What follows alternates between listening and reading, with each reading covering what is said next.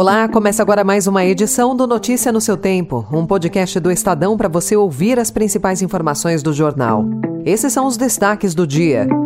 Câmara adota urgência na votação de projeto de lei das fake news. Governo indica recuo e intenção de mudar as regras do saneamento. E aos 80 anos, Biden se lança candidato à reeleição. Hoje é quarta-feira, 26 de abril de 2023. Estadão apresenta Notícia no seu tempo. Está encerrada a votação. 238 sim, 192 não. Está aprovada a urgência.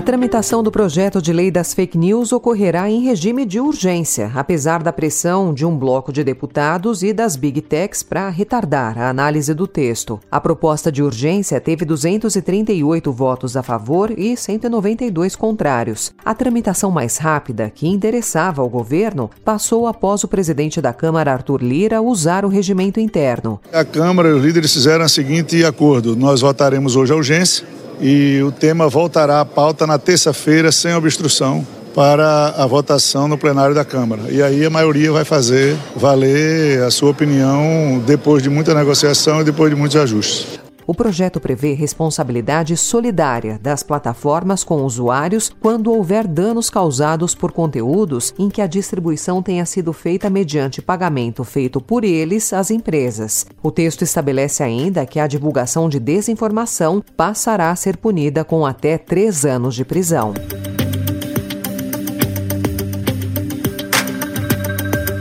O Supremo Tribunal Federal colocou no banco dos réus o primeiro bloco de 100 manifestantes radicais que participaram dos atos de 8 de janeiro e já deu início ao julgamento do segundo lote de mais de 200 denúncias. Relator dos inquéritos, o ministro Alexandre de Moraes votou novamente para que a corte receba as acusações feitas pela Procuradoria-Geral da República. Nessa segunda leva, as denúncias apontam para os incitadores e os executores da depredação do STF, do Congresso Nacional Nacional e do Palácio do Planalto. Cabe a todos os ministros da Corte avaliarem se aceitam ou não o pedido da PGR.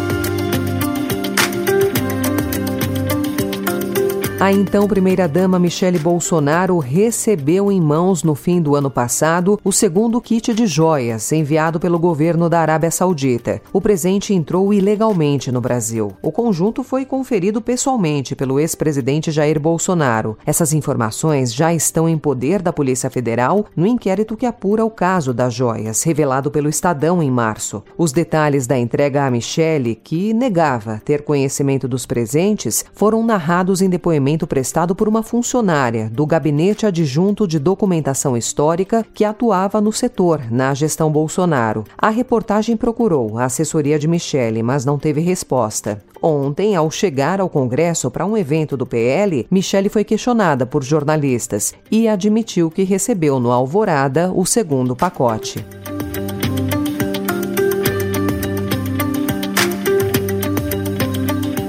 O presidente Lula enfrentou protestos de deputados de extrema-direita durante o pronunciamento dele, que aconteceu na sessão solene em que foi homenageado no parlamento português. As manifestações, que incluíram cartazes associando o petista à corrupção, interromperam a fala do presidente, que relembrou fatos históricos de Brasil e Portugal e ressaltou a força da democracia das duas nações.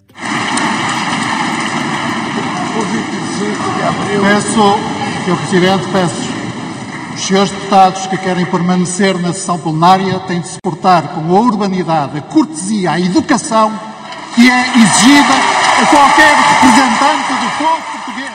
A data de 25 de abril marca o fim da ditadura naquele país, com a chamada Revolução dos Cravos, em 1974. Em entrevista na saída do evento, Lula classificou as manifestações contrárias como ridículas que é a coisa mais natural da democracia. Eu às vezes lamento porque as pessoas, quando não têm uma coisa boa para fazer, para aparecer, as pessoas fazem essa cena de ridículo. Eu, sinceramente, não sei como é que essas pessoas vão chegar em casa, olhar os seus filhos, os seus pais e falar que vieram na Assembleia participar de um evento praticamente em homenagem à Revolução dos Cravos, porque foi para isso que eu vim aqui a convite do presidente Rebelo.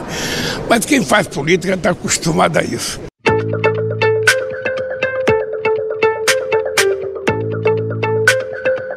Em economia, o Estadão informa que o governo deve recuar e propor modificações nos decretos que alteraram o marco legal do saneamento básico. A movimentação se deu após a Câmara pautar ontem em plenário requerimento de urgência para votar projeto que derruba trechos dos decretos. Com as alterações prometidas pelo Executivo, os deputados devem retirar a pauta da agenda.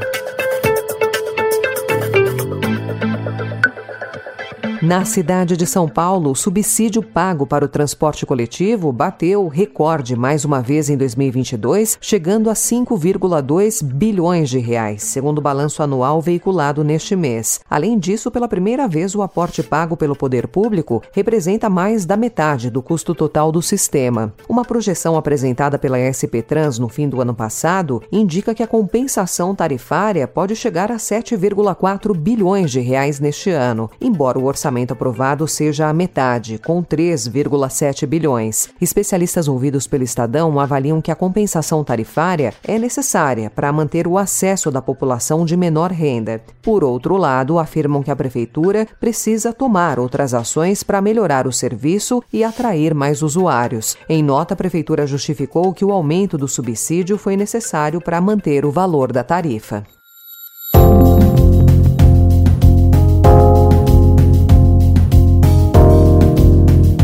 Prefeitura de São Paulo vai começar a aplicação da vacina bivalente da Pfizer para todos os moradores da capital paulista acima dos 50 anos a partir de hoje. Na segunda-feira, o Ministério da Saúde permitiu que o imunizante fosse distribuído a toda a população com 18 anos ou mais. Em nota, a Secretaria Municipal da Saúde informou que o número de doses recebidas não é suficiente para atender toda a população maior de idade. A vacinação será ampliada conforme o recebimento desenvolvimento de novos lotes.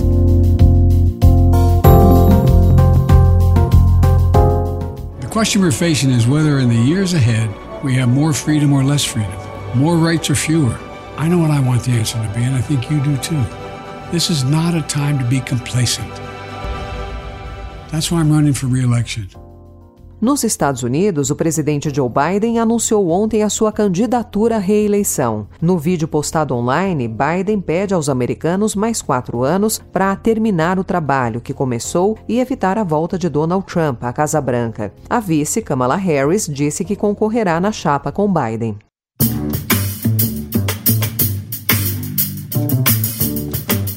Essa foi mais uma edição do Notícia no seu Tempo, com apresentação e roteiro de Alessandra Romano, produção e finalização de Mônica Herculano. O editor de núcleo de áudio é Emanuel Bonfim. Obrigada pela sua escuta até aqui e até amanhã. Você ouviu Notícia no seu Tempo.